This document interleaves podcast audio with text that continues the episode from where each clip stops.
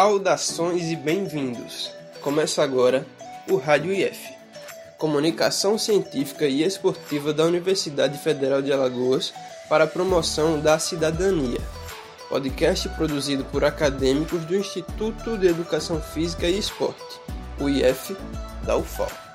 Eu sou Isaías Victor e estarei junto nesse podcast com Alex André e Ângelo André onde apresentaremos a realização de um projeto acadêmico correlacionado à disciplina de Atividade Curricular de Extensão Parte 2, administrada pelo professor Silvan Menezes do curso de Educação Física Licenciatura, no campus AC Simões.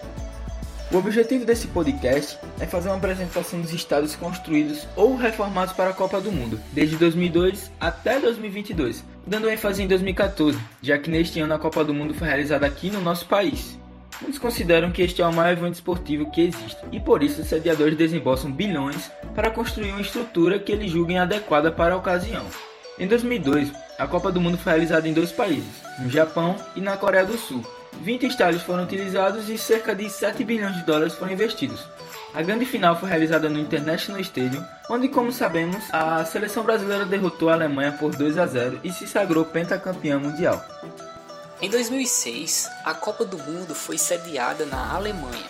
Doze estádios foram utilizados, e assim como o número de estádios, os valores gastos também foram menores. Para essa Copa foram gastos cerca de 4,3 bilhões de dólares. A final foi realizada na cidade de Berlim, no Olympic Stadium, na Itália onde a Itália foi campeã ao vencer a França nos pênaltis. A Copa de 2010 é considerada por muitos a mais charmosa do século, mas, curiosamente, foi a sede que menos precisou investir nos estádios. Foram gastos cerca de 3,6 milhões de dólares. Afinal, foi disputada entre Espanha e Holanda, e a seleção espanhola foi campeã no estádio Soccer City.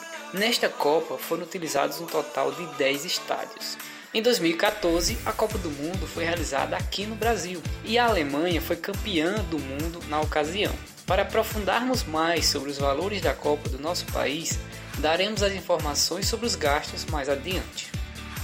O derradeiro país a sediar uma Copa do Mundo foi a Rússia, que para a realização da Copa de 2018 investiu aproximadamente 11,6 bilhões de dólares nos 12 estádios que foram sediadores das partidas. A final foi disputada no Estádio Olímpico de Luzhniki.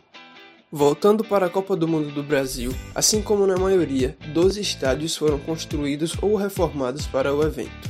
No total, o governo brasileiro investiu um valor de aproximadamente 15 bilhões de dólares com as construções. O Brasil simplesmente gastou mais do que a somatória das Copas de 2002, 2006 e 2010. E aí? Será que foi realizado um bom investimento? Pois, após esse período de oito anos, alguns desses estádios estão simplesmente acarretando prejuízos financeiros aos órgãos públicos que são responsáveis financeiramente pelos mesmos.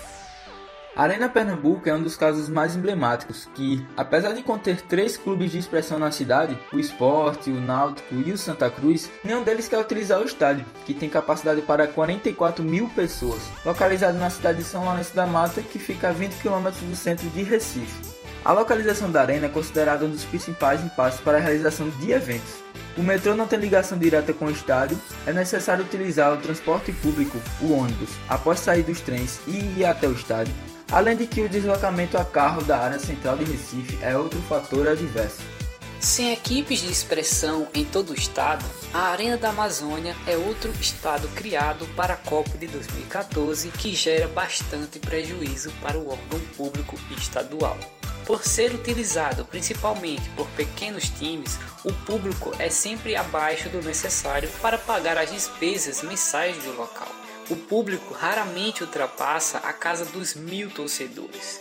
E o governo também organiza outros eventos como shows musicais para aproveitar melhor a arena, mas a renda é insuficiente para evitar o prejuízo anual de 8,5 milhões. O estádio Mané Garrincha, em Brasília, é o detentor do título de maior investimento em obras para a Copa de 2014, acarretando um custo final de 1,7 bilhão aos órgãos públicos. Com capacidade para 72,7 mil torcedores, o estádio só atrai um público significativo em jogos da seleção brasileira ou quando clubes de São Paulo e Rio de Janeiro atuam na cidade. Mas a renda desses eventos é insuficiente para bancar a manutenção. Por isso, recentemente, a administração do estádio foi concedida para uma empresa privada pelo período de 35 anos. A Arena das Dunas, em Natal, é um dos mais suntuosos estádios brasileiros sem o devido aproveitamento. Construído para a Copa de 2014 e com a capacidade para 31.400 pessoas, o estádio é utilizado por pequenas equipes do Rio Grande do Norte durante o Campeonato Potiguar, como o Fosse Luz, o Santa Cruz e o mais tradicional América de Natal. Porém, a média de público não ultrapassa os 4 mil torcedores. Por último, a Arena Pantanal, em Cuiabá, é outro exemplo de estádio que foi subaproveitado. Erguida com capacidade para 44 mil torcedores, o estádio abriga os Jogos do Cuiabá.